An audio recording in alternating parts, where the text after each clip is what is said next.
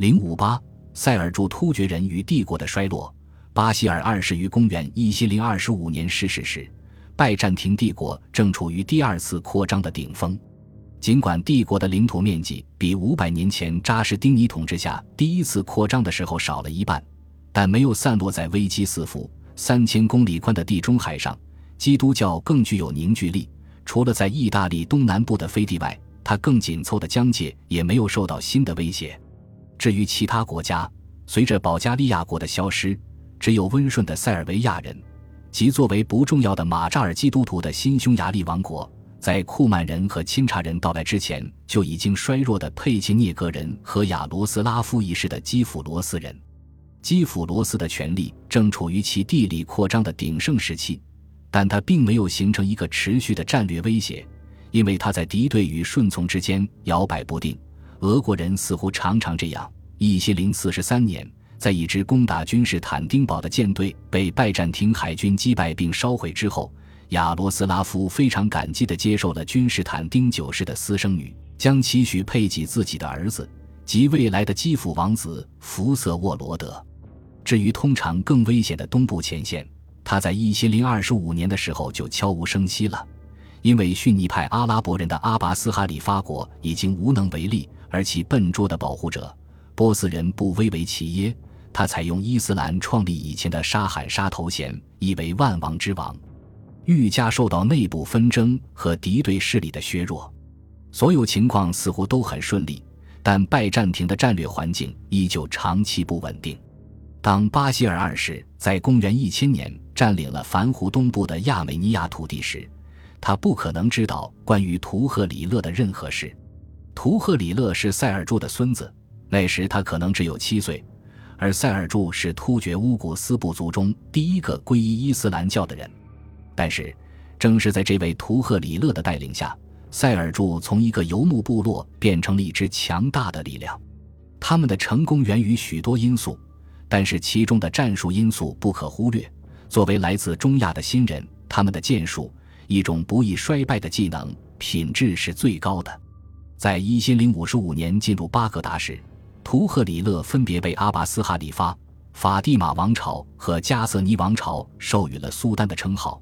但前者只不过是一种精神权威，受到内部纠纷的困扰；法蒂玛王朝则已经拿下麦加和麦迪纳，加瑟尼王朝位于东部，处在衰落中。巴希尔二世于一千零二十五年去世的时候，塞尔柱人甚至还不能称之为一支力量，但在三十年之内。他们就统治了包括现代伊拉克、伊朗和乌兹别克斯坦在内的广袤领土，因此，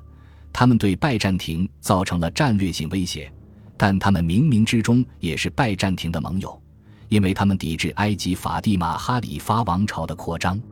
得益于埃及丰富的税收收入。法蒂玛人拥有一支有效的舰队和有能力的突厥雇佣军，因此，无论他们是否愿意。塞尔柱王朝都是拜占庭的战略盟友，但与此同时，他们也威胁着东部边境地区，从伊拉克北部一直到伊朗西北部，以及当时在拜占庭控制下的亚美尼亚和格鲁吉亚的高加索地区。随着越来越多饥肠辘辘、失去土地、新皈依伊斯兰教的乌古斯部落族人的到来，对边境的骚扰袭击和更深入的侵略变得更加频繁。彻底的入侵正成为确切的威胁。一零六四年，亚美尼亚重要的大教堂城市和宗教首都阿尼被洗劫一空。塞尔柱人和他们的乌古斯部落，或者更广泛意义上的土库曼人，作为新的皈依者，他们都强烈的想要履行圣战的宗教义务，通过入侵哈尔卜疆土及异教徒的战争之地，来扩展穆斯林主导的伊斯兰和平区域。对于伊斯兰殉教者、圣战的边界战士来说，伊斯兰教的责任和个人利益交织在一起。他们可以拥有战利品，可以将俘虏出售，或者将其作为自己的奴隶。如果他们在战斗中死去，真主承诺他们将到达一个装饰华丽、雨水丰沛的天堂，在那里与黑眼睛的处女和英俊的男孩一起享受无尽的欢乐。对他们的阿拉伯前辈来说，也曾如此。阿拉伯人向外征服的冲动从七世纪中叶起就开始改变北非、西亚以及更远地区的面貌。但到那时，这种冲动已经完全消耗殆尽了。图赫里勒对乌古斯和其他土库曼骑兵的洗劫，严重影响了安纳托利亚东部地区。在他出色的继任者阿尔普阿斯兰的领导下，情况更甚。就像之前的贝都因人和库尔德人掠夺者一样，伊斯兰殉教者统治下的土库曼部落充当着塞尔柱扩张主义的先行军。从各方面来看，他们的战斗技能要高得多，就像来自中亚的骑兵一样。既缺少有组织的边境防御，也没有由巡逻队连接起来的堡垒，只有零星的防御，包括围城、堡垒、修道院，以及由当地权贵构建起来的防御工事。这些防御工事支撑着拜占庭边防军。边防军大都是亚美尼亚的边境战士，以浪漫天性和歌曲动人而闻名遐迩。他们对本地的防御并不如有力的抵抗边境袭击有效。就这样。三个世纪以来，帝国的安纳托利亚东部边界一直抵抗着阿拉伯人，从黑海的特拉比松地区一直延伸到地中海沿岸的西里西亚。军事手册《前哨袭扰》对此做了解释，下文将进行叙述。但是，对游牧民族来说，反袭击是徒劳的，并不能牵制土库曼人的突袭，任何帝国军队的伏击和追击都无法做到。只有最为精致的罗马边境经典防御系统，才能保护安纳托利亚的东部，结合了能望见彼此的坚固瞭望塔。在前线的每一个山谷里，都有驻扎着数百个守卫者的堡垒；后方提供支援的大型建筑工事——哈德良长城，绵延数百英里，其建造、驻军或补给的代价都十分高昂。除此之外，罗马人曾在中东和北非的干旱地区采取了一种更为经济的手段，那里没有需要保护的覆盖全省的农业，只有大大小小的零星绿洲。轻骑兵部队在边境线外巡逻，侦察掠夺者或直接入侵者的行动。五百人或一千人的辅助骑兵、步兵或混合部队驻扎在边境线后方某个深度的要塞里，他们会将掠夺者和入侵者拦截。距离最近的军团和辅助野战编队会增强他们的力量，及时反应是不可能的，因为信息首先必须先到达堡垒，然后辅助部队也需要时间来准备战斗，最后才是找到入侵者，与他们展开战斗，或者使之受到惊吓而不敢再次跨越边境。本来掠夺者有足够的时间去掠夺和奴役平民，但所有重要的绿洲和村庄也都有自己的防御点，要么是城墙。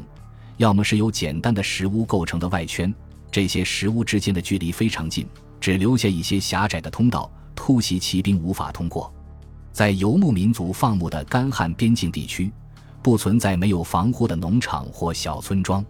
牧民通常不允许不设防的农场主在自己的势力范围内生存。在敌人掠夺收成的时候，没有人会有所节制。因为一个劫掠者为了确保明年的收成而留下的那一部分，也会被另一个劫掠者夺取，这是牧区掠夺者版本的工地悲剧。对于那些居住在山谷中、灌溉着安纳托利亚东部高原的亚美尼亚农民和牧羊人而言，罗马对于干旱地带的解决方案其实不足以为他们提供足够的保护，他们的安全需求也不能被忽视。他们为帝国提供了一些税收、许多新兵。以及所有的兼职前线部队。此外，巡逻和拦截的办法也无法满足基本的军事需求。配备精良的骑兵无法追赶上土库曼人。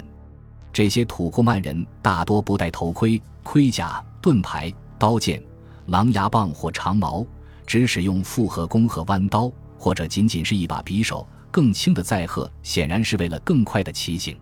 经历了与难以捉摸的土库曼骑兵的一系列令人沮丧的对抗后，在一七零七十一年的夏天，罗马皇帝罗曼诺斯四世集结了一支异常庞大的军队，据考证有四万兵力，以便从根源上解决这个问题。